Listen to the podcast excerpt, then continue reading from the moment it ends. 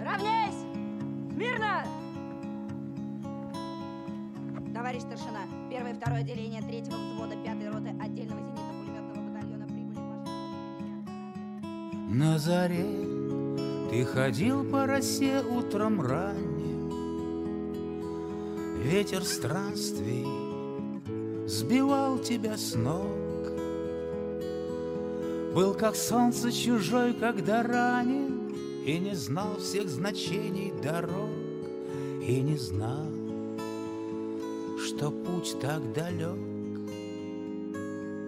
А дорога вела от порога. Шелковистой была, а порою была словно зверь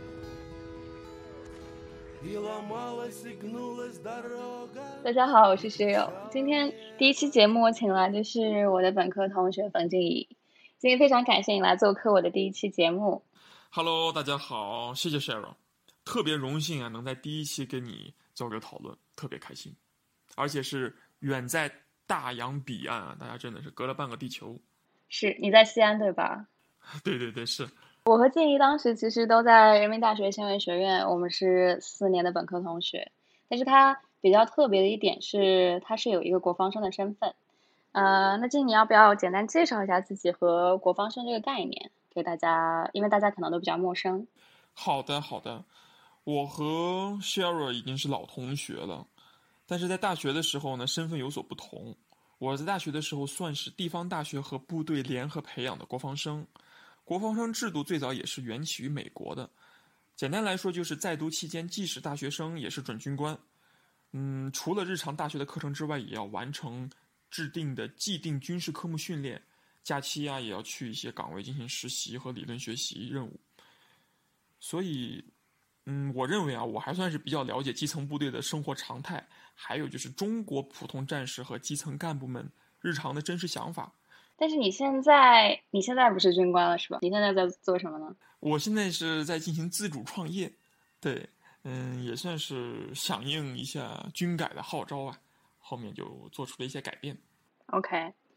那说回来，既然这一期我请来了我一个国防生的朋友，那我想要讨论什么呢？是军事和性别，或者说是军事或军队当中的女性这个问题。我觉得是一个非常有意思，但是也很大的一个话题，所以我请来我国防生的朋友，我们可以有一个比较好的探讨。呃，我是觉觉得这个军事和女性乍听起来可能联系性不是特别的紧密，但是它其中间确实是有很多玄机和奥妙的，而且我觉得这个题材也特别适合你。你平时给我的感觉就是很有一种战斗风范、很活力的这种风格。但是你知道，战斗力和呃就女权联系在一起就不是一个好词，就是那种 militant feminism。OK OK，好的。希望我不是那样的女权，我还是一个平权主义者。呃，那我为什么会想做这个呢？其实主要是两个缘起了。第一个呢，是因为我最近特别喜欢的一个美剧叫做《美国夫人》，这个剧特别有意思，我真的是真心推荐给各位。那他拍的呢，就是上个世纪第二波女权运动了，就是七十年代开始的那个部分。那地点当然在美国，就也就是基于事实改编的。但是在我看来，这个剧比较特别的一点是，它是采取了一个相对客观或者说反思的一个视角去拍。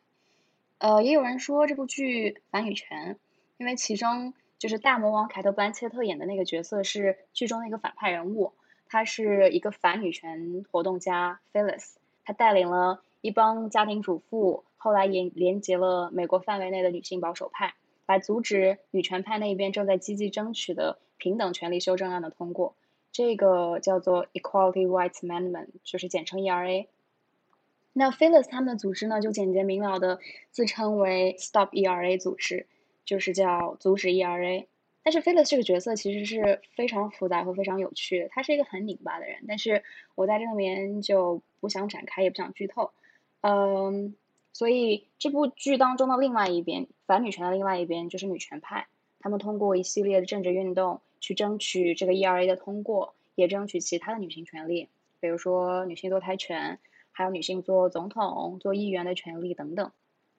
这个剧里面有很多的线，其中比较主要的一条是女权派和反女权派之间的权力斗争，还有另外明显的一条就是女权派内部因为黑人、女同性恋等不同的女性身份身份的问题，就是这个女权运动在不断的被分化。所以整体来讲，这明显就不是一个要歌颂呀或者是赞美的剧，它是相对赤裸的展现了当时发生的那些纠葛、权力纠纷。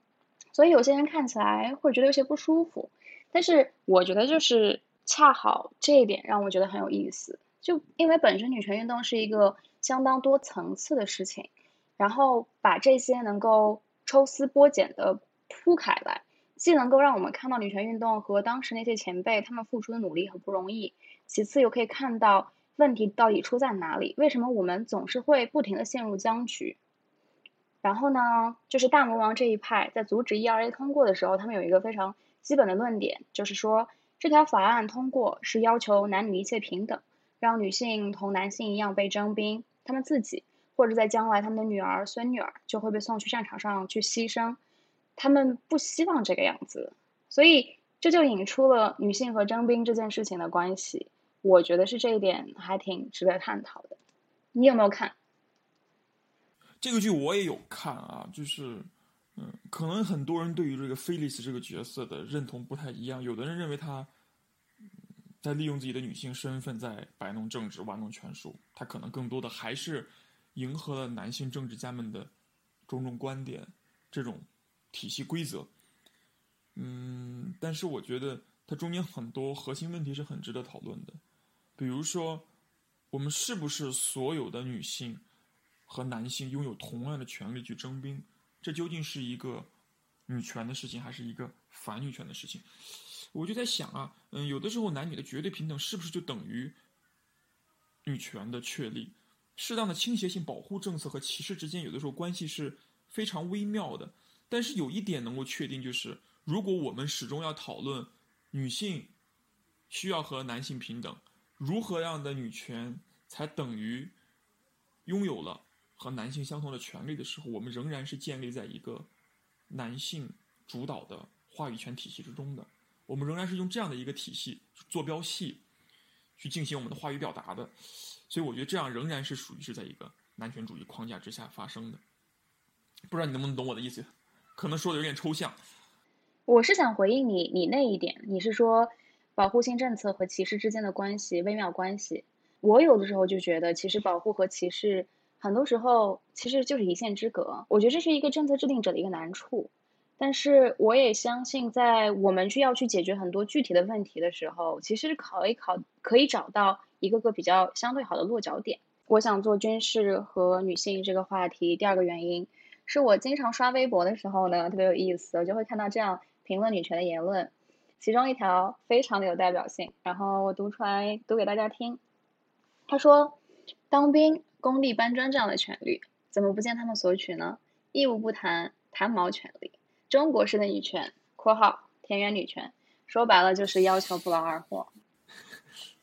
这种其实真的是还挺经常能见到的评论在微博上。”但是我想说的是呢，就是这样的想法，我觉得大家大家多多少少都有过，包括我自己也是。就是我也困惑过，就是为什么我们老去争取说女性 CEO、女性政治家，还有女导演啊，或者是女性诺贝尔奖获得者，就是这些数量特别低，不被代表。但是我看来，这些也确实就是很有地位、很有权利，然后很有知识的一些精英阶层的职位。但是说到军队或者是地下工种的时候，好像确实不太能够常听到我们要征求这样的一些权利，呃，你有这样的印象吗，静怡？对对对，你说的这个问题啊，我其实是深有感触的。嗯，这些年来，在中国互联网上特别流行的几个词：中华田园女权，流行女权出击啊，拳是拳头的拳，谐音啊，等等等等，这样子的很多的，呃，相当于是对于女权主义的反扑吧。我我经常这么称之为，嗯，我觉得这样印象是有的。很多人对于这种过高的单纯追求，呃，女性一些地位啊，或者说是呃，CEO 啊，政治家呀，女诺贝尔得奖者过少，做出了一种这种呼声，做出一种回应。嗯，我觉得这种印象是有的，但是可能跟这些所谓的反扑者们的想法其实是不太一样的。我会觉得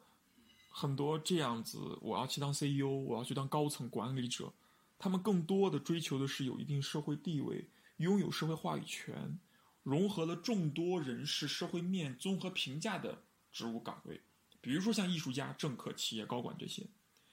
但是其实呢，他们会往往缺少两类人员，一类人员就是你刚刚说的这样一种稍微的劳动力密集型的工作岗位啊，还有一种，其实我觉得他们对于一些高精尖的科研人员提及也不是很到。我是觉得，对于高精尖技术人员呢，之所以提的少，是因为他有明确的门槛，有学历要求，有我们的科研任务，这方面其实。慢慢慢慢的，社会的各个方面都会做得越来越客观，不再会是因为你的女性身份而遭到太多的区别对待。但是另外一方面，这种劳动力密集型的，我觉得会有这种的直观感受吧。但是可能跟这种跟他们所想象的也有所不同。我就在想，就是你你刚也提了，就是你大概有这样的印象，然后我自己也有过这样的困惑，所以这个问题我就很好奇。到底实际情况是什么样子的？然后我就搜集了一下一些一些事实和数据，然后我就会发现，其实事实并不是大家或者是你我印象当中那个样子。先是我看到了一个联合国粮农组织的数据，它是说全球女性呢拥有百分之十五的土地，但是占了全球农业劳动力的百分之五十，世界上百分之六十到八十的粮食都是由妇女生产的。也就是说，你今天刚刚吃过的米饭，其实可能就是一个女性生产出来的。哇，哎，这个数据其实真的会比我想象中的会高很多。一般人的常规认识中都会觉得，是不是粮食生产大多数是从男性手里生产出来的，对吧？所以说，对对对，所以说真的是妇女扛起半边天。所有在收听我们节目的男性朋友们，你们要注意啊！我们每天吃的粮食有一多半其实都是女同志们为咱们制作的。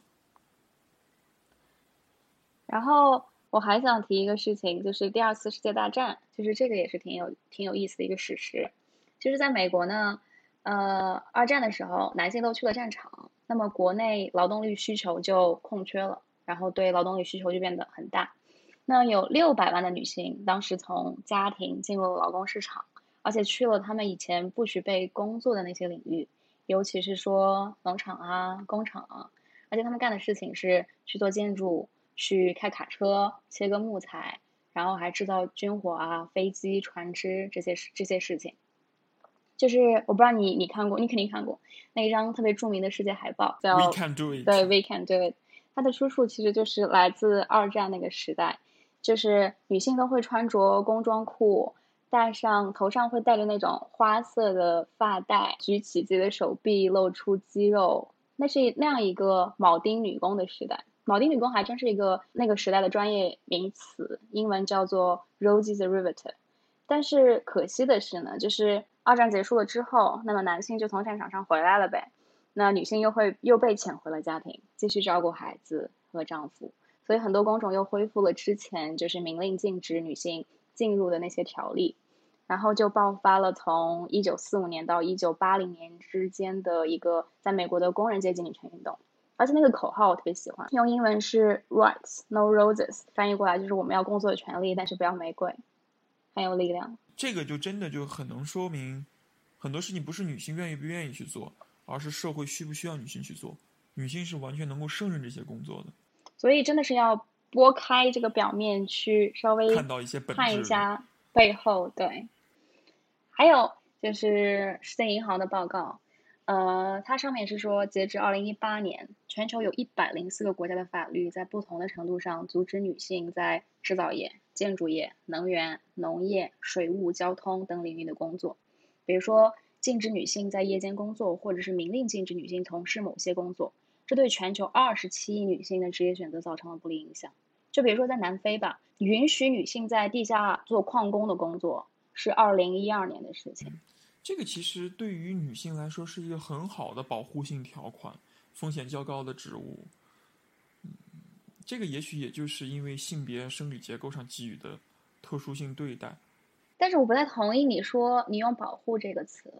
就是在我看来，我觉得这这反而是一种歧视。我觉得这其实就回应了我们刚刚我们在最开始提到的，就是那个保护和歧视的一线之隔的问题。就是在我看来，如果是保护，为什么要用限制其行动自由，或者是选择限制其自由选择工作的权利来来进行保护？就是为什么要用歧视来保护呢？你要说是合理的保护，我觉得不是说不让女性在夜间工作，而是应该在路上装好路灯，装好那种性骚扰的报警器，或者是你还可以安排专车送女性去回家。就像你记不记得人大当时就会在我们期末复习考试期间。有那种夜夜间的警务车，然后你可以给他打电话，他会把你两三点的时候从阳光地带送回东风宿舍楼。就是我觉得那个才是叫一个合理的保护，而不是说你不允许我这样子。嗯，但是我有在想啊，嗯，你比如说会不会有这种情况，就是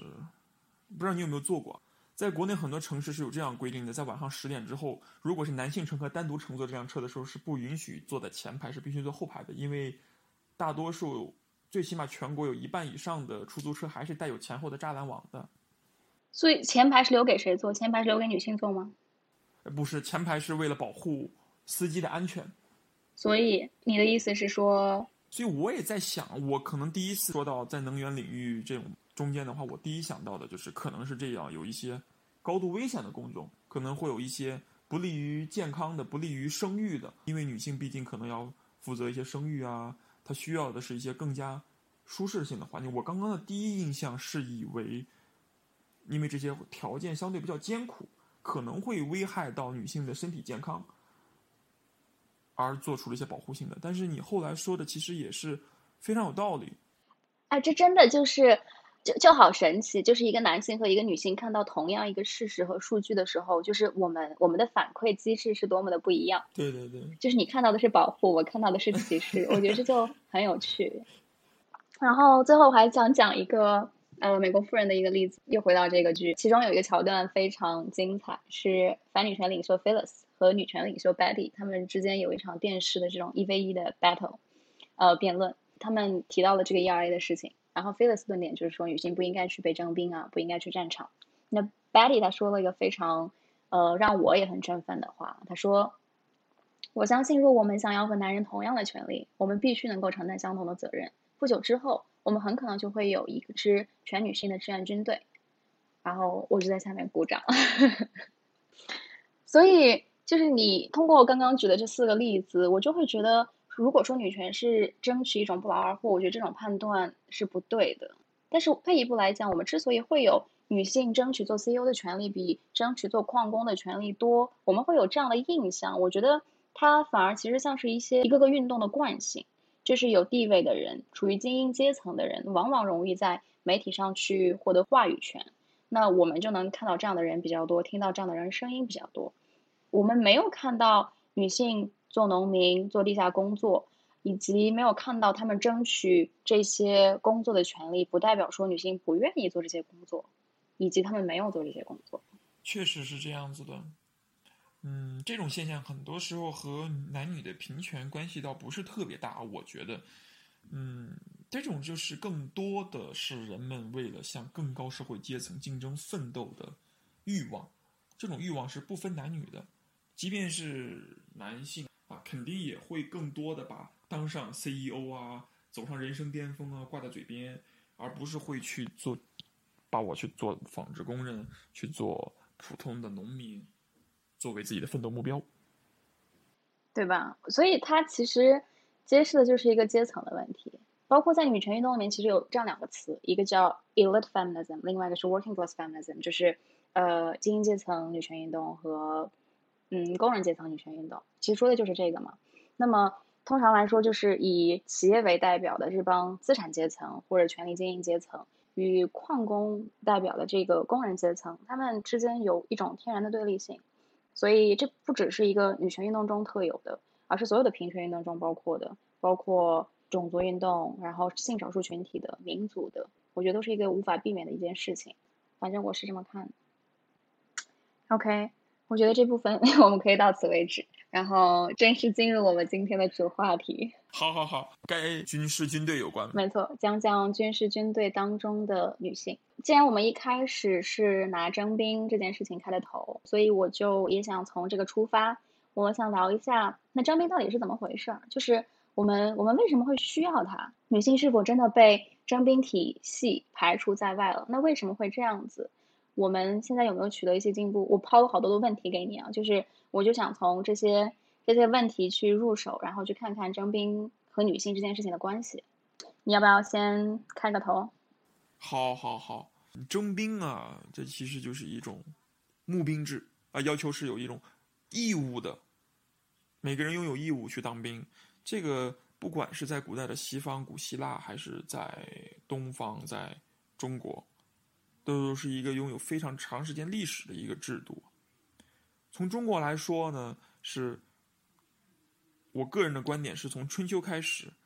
随着铁器牛耕的普及，实行了小农经济，小农经济开始出现，男耕女织的分工也开始变得明确了，女性更多的开始保障家庭，保障织布，一些软的。生活保障类的东西，而男性呢，更多的是要求去进行耕作。在这个前提之下，加上冷兵器时代军队的战斗力比较低下，人力成本低，时常会发生一些领土争端。这些领土争端会导致的危机，就要求了针对男性的征兵制，要求这些在编的在沪的男性有义务的为国家奉献力量，参与军队，进入战争，投入战斗。加上古代啊，整体来说，居民的生存密度比较低，人口总量也不高，因此一旦发生大非规模的战争，对于人员的需求量是比较大的。刚刚说的呢，主要是农耕民族，在游牧民族中啊，受到我们自身生产形式更多的是要求我们要去做畜牧业，呃，更多的是对于牛羊的宰杀。乳制品的制作，再加上客观生存条件需要我们不断的去进行轮替变更我们的生产生活的地区，它本身就是一个部落之间是不断运动的，难免会和农耕民族，难免会和不同的游牧部落之间，游牧民族之间会发生冲突，全民皆兵也是非常普遍的一件事情。不过呢，逐渐逐渐的，随着这么多年的发展啊，尤其是二战之后。整个社会的和平和发展变成了主流，很多国家也就取消了征兵制，变成了有偿的或者说是个人自愿的募兵制。嗯，在个别国家也举行了是否取消征兵制的全国公投，但是呢，反对票大于赞同票，得以保留。可以说，嗯，目前来说，全世界保留征兵制的国家，往往是对于军事力量有较高要求的国家。或者是处于世界争端漩涡中心的国家，比如说像朝鲜、像以色列，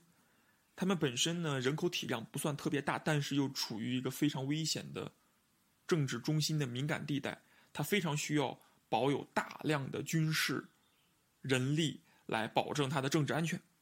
我想补充一个立陶宛的例子，嗯，就是很有趣，我读到的，呃，立陶宛是在很久之前其实就取消了征兵制。这个这个制度，但是在二零一五年的时候呢，因为他收到了来自俄国要扩张领土的这种威胁，然后他又不得不恢复了征兵制来应对未来可能会发生的一些危机，所以这就表明，其实征兵制，嗯，在这个大时代的环境下面，我们感觉不是很需要，但是在于特定的，还是处于一些，嗯，一些战时需要的国家或者地区，对，有它的必要性。立陶宛其实是一个很明显的例子，它是长期历史上是处于大国夹缝之中，曾经也是属于苏联的一部分，可能是在它脱离苏联之后，就尤其的会有一些受迫害的妄想，会对这种做出一些比较敏感的反应。然后美国，美国也挺有趣的，就是。呃，对于征兵制的反感，全国范围内在越战那一段时间，其实达到了一个巅峰。很多的年轻男性因为不想被征兵，所以他们想尽一切办法去去逃避这个兵役，比如说他们逃去加拿大这种。然后在一九七三年的时候呢，美国就正式取消了征兵制。但是从现在来看，呃，取消了之后，年满十八岁到二十五岁的男性还是要进行一个义务性的登记，就是说没有征兵，但是你先注册着，万一哪天有战争了，然后这个对征兵制要回要恢复的话，这个名单这个名册就会被用上。但是特别有趣的一点就是。呃，特朗普连这个登记都躲了五次，我真是利用一切机会黑一下特朗普。大统领躲过五次征兵登记，对。啊，这这这个哦，这非常有意思。所以从你刚刚的描述，呃，我可不可以总结说，最开始对男性的征兵传统，呃，主要是起源于一种绝对意义上的男女分工的不同，就是你刚刚也提了男主外。呃，保家卫国，然后女主内，顾家生子。就是虽然说我们现在的这个社会并没有完全摆脱这种惯式，但是我是觉得我们的观念和一些常态，随着女权运动在不断的深入或者发展，其实在逐渐的瓦解。呃，男女在分工上其实也有，也不再有那么固定的分工或者标准，所以我会觉得在这样的一个意义上。女性也是在被广泛的纳入到这个征兵体系当中来，尤其是刚刚你也提了，像以色列、朝鲜，其实他们都是男女全员征兵的。在以色列的话，男性要至少服二十三十二个月的兵役，女性要服二十四个月的。那在朝鲜特别夸张，男性要服十年，女性要服七年，吓人。嗯，这也是朝鲜特殊的体制决定了吧？我先军政治。嗯，我在想你说的这个，我特别能够赞同，就是男女分工之间也发生了很多区别。不仅是女性可以去当兵了，男性也可以去做家庭主妇、家庭主男了，对，也可以全职投入到家庭，全职带娃，这都已经变成了非常平常的事情。所以还是一个挺挺进步的趋势。是是是。然后也想补充一个挪威的案例啊。呃，挪威也是个挺有挺有意思的国家。这个国家，挪威是在全球性别平等指数是排全球第二的，第一是冰岛。嗯，这些北欧国家永远是处于先列。那么，挪威是作为北欧北约国第一个对男女开放全员征兵的国家，是从二零一五年开始的。但是他们的征兵制是一种选择性的，就比如说一年就是有一个初筛，可能是。六万个人会被进行初步筛选，但是最终选呃被选入到军队当中的可能只有九千个人。然后男女比例我看了一下，差不多是二比一。哦，比例已经很高了。对。然后还有一个特别有意思的事情，也是挪威，就是他们在二零一七年的妇女节的时候，呃，挪威的国防部呢，就是给总部在维也纳的欧安组织，就是欧洲安全与合作组织，发了这么一封信，去号召。呃，全员征兵这件事情，那信上是这么说的：他说，全员征兵的重要性有两点，第一个是在社会的各个领域，女性和男性都应该有平等的权利、义务和机会；第二是从军事的人力资源的角度去考虑，武装部队需要从最有能力的候选人当中去招募士兵，在征兵的过程当中，我们不应该把一半的人排除在征兵的过程之外。能力不是由性别决定的，而且最有意思的是，在这封信的末尾有一段用粗体强调出来的话，我翻译一下，大概是说，请允许我非常明确的指出，女性不是为了显示我们的性别平等而服役，应征入伍者之间的竞争是激烈的，选拔过程是扎实的，是以严格的标准为基础的。女兵之所以服兵役呢，是因为她们有适当的训练、技能和动力，我们绝不允许。劣等士兵服兵役，因为这会对个人、部队和装备都有很大的风险。我就觉得这一封信特别特别有力量，特别有意思。你有没有什么补充的？我觉得在征兵制上的问题有两层：第一是现在国家到底需不需要拥有这种征兵制；其次是如果决定继续保留征兵制，是否应该实行全面的征兵，而不是把女性排除在外，或者对男性保持义务性。对女性保持志愿性。从今天我们的聊天，我可以很清楚的感觉到，具有倾斜性的政策，很有可能就是带有歧视性的。所以我很认同挪威发出的倡议：如果保留征兵，就应该实行全员征兵，用我们体能的、用我们军事素质的硬标准去卡，去作为入伍的标准，不要使迈入军队的第一步就成为一个因性别而区别对待的事。你觉得呢？我同意，我同意你说的这个，我觉得这部分总结非常好。呃，我想补充的一点就是说，你说，而且我也非常同意你说的这个两层的这个问题。第一层就是和平年代，我们到底需不需要征兵制？那个这个时候，其实我觉得要讨论的问题，不应该是说要不要把女性纳入到征兵制当中来，而是要不要解放广大的男性，免去他们服兵役的义务。这是这是一个第一层面我想补充的一个点。然后其次再是，就像你说的，如果是需要征兵，它是有一个必要性的话，那是不是应该对全员开放？而且。我跟你也一样，就是我也是认同挪威的那个倡议。我认为，就是如果真的是要有征兵制，就应该对男女是全员开放的和义务的。是在大多数国家中，这个还有很长一段路需要去走。但是现在也没有几个国家其实有征兵制了。嗯，或者说是男女绝对平等的入伍标准吧。嗯，其实我觉得征兵制现在更多的是作为一个。一个过渡，从一个被征过来的士兵变成一个军官，从征兵制发展为军队作为一种职业选择的这种过渡，我觉得是更有一个现实意义，比起征兵纯粹本身来说，就是比如说你想想，很多的我看到，就是我看到新闻说，很多的女性会进入军队成为士兵，然后即便是在挪威也好，就是这些对男女全员征兵的这些国家。但是比起男性，他们是更偏向于要离开的。我在想，这个原因可能是因为男性主导的这个环境，呃，一个军队的环境让他们会觉得自己是一个少数群体，所以想离开。也可能是因为自己的体力有生孩子的需求，也可能是因为军队有广泛的性骚扰，就是等等。所以我就在想，就是如果真的希望军队能为能够成为女性职业选择的一个选项的话。是不是要从人数的基数上做一个保证？就比如说，在以色列，他的国防军当中，女性的士兵和军官其实都是占百分之三十三，虽然只是三分之一，但我觉得还是一个挺有力量的数字。就是在这样一个环境下面，女性是不是就不会觉得自己是少数人，然后会放更加放心的去考虑自己在军队里的发展和其他的一些事情？是是，对，嗯，我我认为啊，人数上这一点非常重要。当我们在一个群体之中，我们性别群体所占的比例到了一定数字之后，可能我们不会觉得自己是少数群体，但是更多的，或者说在另一方面，它建立给我们的一些隐形的桎梏，也很需要去关注，就是包括你刚刚说的男性所主导的规则，或者说是一些潜在的性骚扰，这些也都会成为。影响女性选择职业化军官、选择长久在这个进行发展的重要因素吧。而且我们的印象里面，女性在军队里面做的好像是更偏文艺类、文秘类的一些职位。但是我我比较不希望看到这样一个非常限定性的一种职业选择。就是我会觉得军队其实有非常广的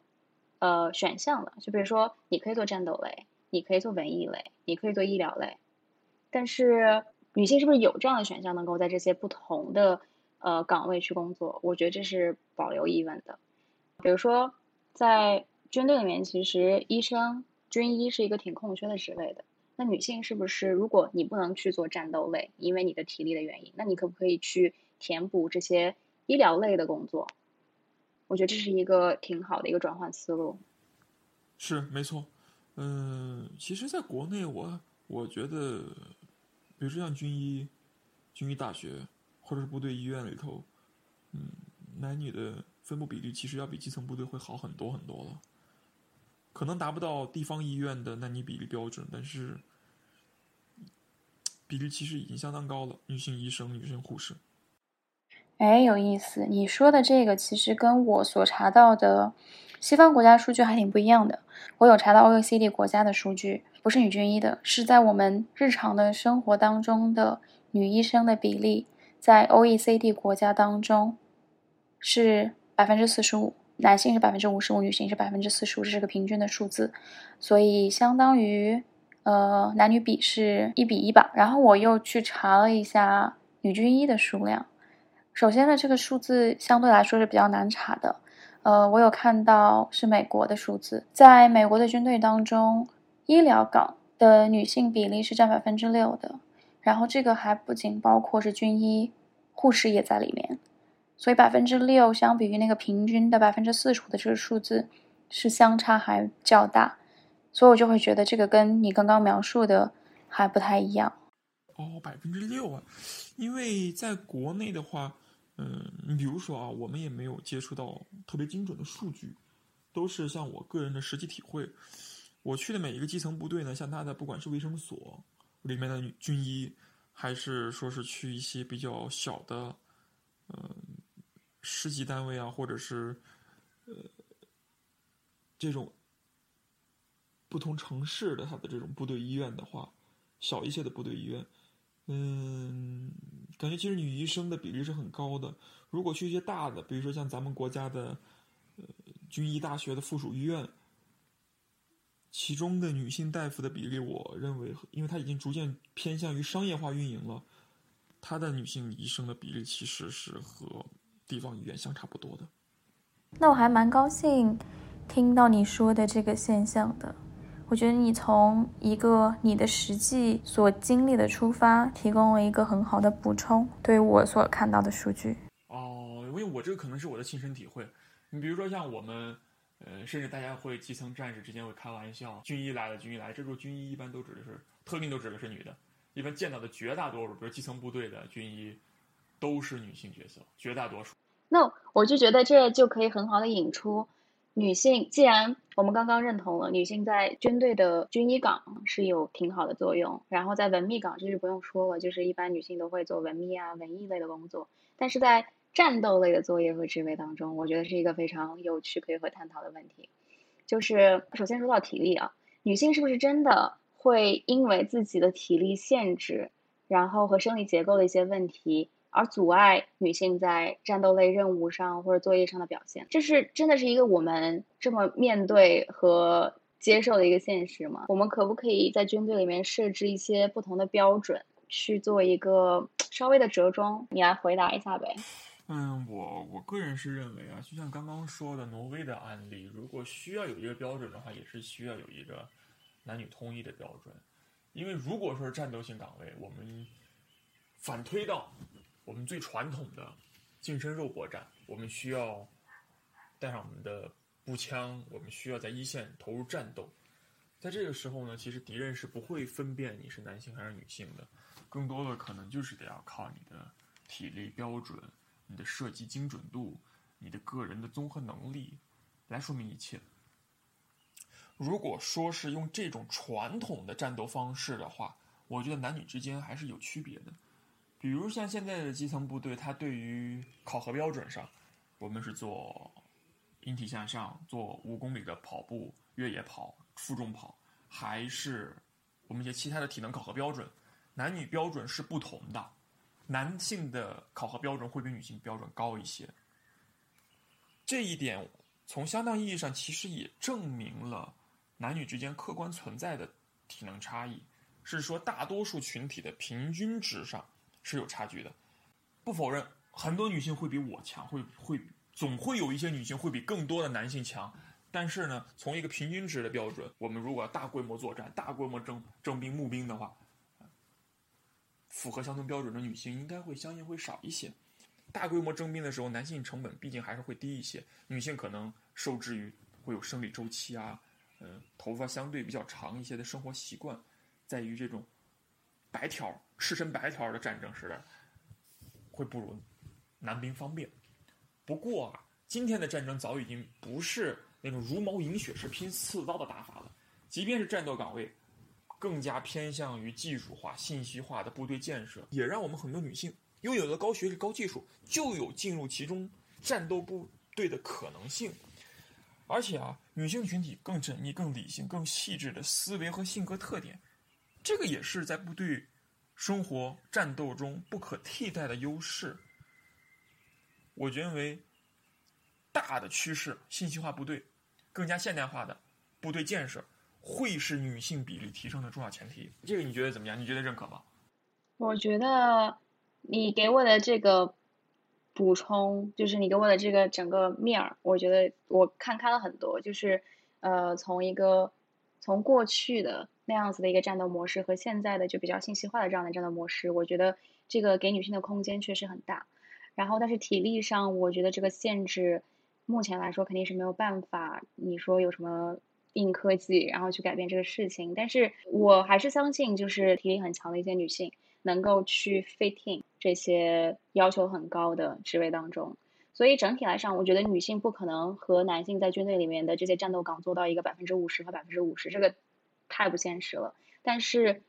刚刚我们屡次说的三分之一，是不是一个还能够比较比较好的一个目标？对你不用太在意男性女性的比例是多少，其实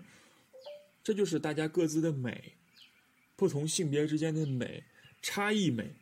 如果说完全一样的话，也就丧失了很多生物的多样性，丧失了人类性别的美。人数，我为什么这么纠结于人数？因为我觉得人数决定很多的事情啊。就是当在一个环境里面，不管我们要说的是女性的问题，还是要说黑人的问题，还是要说任何群体的问题，当人数不被代表的时候，你就这个环境就是对你不友好的。嗯，我是觉得啊。除了你刚刚说的这些因素之外，其实有的时候政策制定也是一个比较有趣的一个现象。我是想说一个东德的案例。现在想来，东德都已经过去了三十年了，再见列宁了三十年了。之前的东德，也就是 DDR，东德人民军啊，嗯，National Volksarmy（NVA），。它原本是一个非常接受过苏联式训练的、采用苏联武器的苏式摩托化部队，它的信息化程度其实是远远不及西德联邦德国的。但是 NVA 中有着显著比例的女战斗岗位女性军人，在八九年到九零年联邦德国吸纳民主德国部队的时候，就遇到了很大的阻力。当时就要牵扯到我们如何吸纳这些不同岗位上的人员，东德的。秘密警察部队也有 Stasi，在部队中也有自己的渗透。这部分人呢，当时西德是坚决不收的。另外，就要涉及到很多战斗岗位上的人的时候，因为很多女性是战斗岗位上的人，而西德在作战部队征收女性的禁令，直到十年之后的二零零一年才解决。因此，这部分女性的去留当时是一个比较大的问题。这个是非常有意思的一点，就是。因为相关的数据实在是太少了，东方阵营已经完全覆灭了，所以很多当时一些基础数据我们看不到。哎，但是我之前在查资料的时候，无意中发现了这么一点后，哎，我会觉得东西德有的时候印象跟想象中那种落差感还不是那么的强。有意思，对纲领的重要性的这一点认识，我觉得我们差不多是一样的。但是我要指出的一点是，女性去上战场。和在军队当中常规性的开放战斗的岗位与专业训练给女性，其实在我看来是两码事。比如说在阿富汗战争的时候，当时挪威的女性就有上战场了的，但是人数是非常少的。呃，也是那场阿富汗战争让他们意识到女性在战场中的作用是格外突出的，尤其是要跟穆斯林的女性战俘打交道的时候。所以在二零一四年，挪威就建立了世界上第一支全女性的特种部队。他们还给这个队伍起名字叫做 “Jago Choben”。我觉得我肯定没念对，因为那是挪威语。然后就有一个被采访的女战士，她说：“当 Jago Choben 建立的时候，我知道这是为我而来的。” OK，我觉得这个我们其实就可以先谈到这儿了。我想再推进，嗯，问你下一个问题。我看到有一种说法在网上是说，如果女性大量进入军队，会使军队发生一定的士气紊乱，比如说性行为、性骚扰会发生的比过去频繁。你对这个说法是怎么看的？对，我在想，如果说女性在军队中受到的性骚扰，我认为主要是上下级之间的职场骚扰。嗯，这这种骚扰的话，可能就是跟我们日常生活中的职场骚扰是属于一个概念，但是它可能环境更加封闭，男性更加主导，可能信息更加不不透明。但是你说啊，这种骚扰的话，它会导致士气紊乱、五低迷，我觉得至少在中国是不可能的。在大多数部队管理严格、正规的国家，这个都不太可能。但是上下级之间的性骚扰，这是一个非常值得思考和探讨的问题。其实性骚扰这个是有数据支撑的，就是在军队当中的性骚扰，其实比我们日常生活当中性骚扰其实更常见，但是被举报或者被报道的数量是往往更低的。而且军队当中的性骚扰存在存在这样一个链条，有一个身份的公式，就是说。被性骚扰的女兵是大于儿童学员，大于新兵，然后大于被拘留者。就是在美国的，又是美国的数据，因为美国数据比较好找，所以我就老用美国的数据。呃，至少在美国的军队里面有至少百分之三十的女性是遭受过性侵犯，性侵犯是包括强奸这个这个级别的。然后有高达百分之八十的女军是遭受过性骚扰，性骚扰可能是有言语言语上的，然后也有可能是行动上的，所以。就是两点原因嘛，就是一个是人数上的少数，然后权力上的弱势，举报数量少，是因为这个性侵犯就主要发生在上下级，你刚刚也提了，而且如果你一个女性举报了，她举报了之后被报复和再次受到性骚扰的概率是比对是比没有性骚没有报道过的人是要高出百分之十六的，但是。这个数字是男在男性当中其实更可怕。如果一个男性受到了性骚扰，然后他报告给了上级，那就是他会被报复或者再次被性骚扰的概率是高出百分之五十的。所以这个权力关系，我觉得很可怕，在军队里面。你觉得解决的方法是什么呢？嗯，一个像你刚刚说的，会增大一部分人的女性的比例，这部分会让更多的女性会觉得我是其中的一份子，会更有融入感、归属感。但是呢，即便是在我们生活中很多行业，即便是女性也许比例更高，百分之六十，男性占百分之四十，甚至比例更夸张的一些行业中，性骚扰仍然存在。这个我觉得需要用更严格的规章制度来进行规范。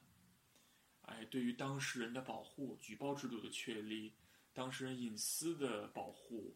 防止再报复。这些都需要做很多制度化的建设。其实说到解决方法，正好跟我最后想做结尾的一个数据其实比较呼应。我特意去查了一下这个数据，因为我感兴趣，就是做女性国防部长到底是有多少个人。那么我查到人类历史上的第一位女性国防部部长是在一九六五年的时候是第一位，就是六十年代的事情。然后是一个亚洲国家，我忘了具体是哪个国家了。七十年代是有两个，八十年代的时候是有三个，九十年代的时候是有九个。然后你猜到二十一世纪的头一个十年有多少个？那我猜得要有二十位，比这个还高，就是直接从九增到了三十九。在刚刚过去的就是第二十年里面，它又增长到了五十七。我就会觉得这是在我看来是一个很好的事情。虽然说在军队和军事当中，我们。刚刚提的这些军事就是性别当中的问题，还是有非常巨大的进步空间。但是从这个数据或者其他我看到的数据来看，其实这个进步的抬头还是挺明显的。这点我为什么说呃跟这个解决方式是有呼应的呢？因为我会觉得，就是这些权力职位的人，如果能够有更多的女性去担当，就比如说不管是女总统、女部长。或者是女总理或者女议员，我们在做这些政策的时候，会有一个英文单词叫做 gender lens，就是性别镜头或者性别视角这样一个东西，它会发生作用。因为传统的男性的政治家其实是看不到这些问题的，所以当一个女性的政治家或者这些呃国防部长能够做到这样的位置的时候，他会更容易看到，比如说性骚扰的问题。或者说女性在战斗类任务当中的这些问题，或者体力上的问题，或者是生孩子、月经这些问题，所以这个我觉得特别关键。我觉得今天要讲的就差不多这些，我觉得我们聊的还挺多的。你最后有没有什么要补充的？从这个国防部长的数据啊，其实全世界总共也就二百多个国家，已经接近四分之一的国家拥有了自己的女性国防部长，这一切变化都是很可观的。是，嗯，我觉得我们去讨论这种制度层面上的顶层设计的问题的同时，更多的不应该把我们性别之间的关系对立起来。这其实不是我们每一个个体之间的错误，它其实是长期以来浸润在这种文化中、长期历史中形成的趋势，而这种趋势需要每一个人去克服、去改变。你觉得呢？你觉得我们对立起来了吗？没有。其实我想说的是，我不是在意这一个部长的性别是什么，是男性还是女性，我只是会觉得，如果是一个女性去担当的话。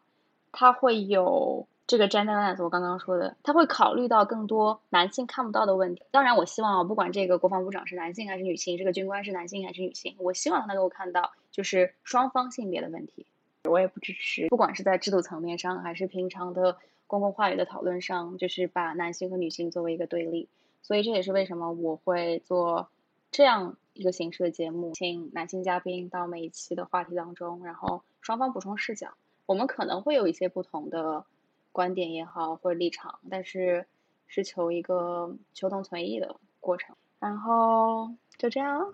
好，非常开心。谢谢你来做客，我觉得今天聊的很多。谢谢你的邀请。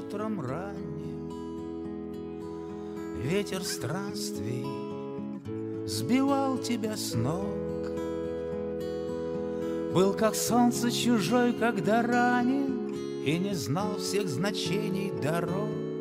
И не знал, что путь так далек. А дорога вела от порога. Шелковистой была, а порою была словно зверь. И ломалась и гнулась дорога И кричала мне эхо, не верь тишину